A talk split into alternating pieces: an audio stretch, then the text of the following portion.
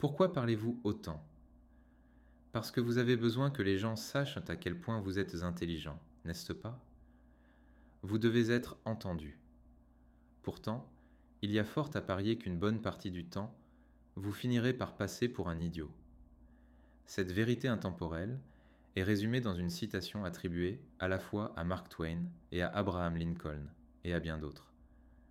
Mieux vaut se taire et passer pour un idiot que d'ouvrir la bouche et de dissiper tout doute. Les stoïcisme enseignent notamment qu'il faut contrôler ce qui est. Sous son contrôle. La façon dont les gens vous perçoivent ne l'est pas, mais le fait d'ouvrir ou non la bouche l'est. Envis ages de rester silencieux. Ou comme l'a dit Épictète, garde le silence la plupart du temps ou, si tu parles, ne dis que ce qui est nécessaire et en peu de mots. Parle mais rarement, si l'occasion se présente, mais ne parle pas de choses ordinaires, de gladiateurs, de courses de chevaux ou d'athlètes, de viandes ou de boissons.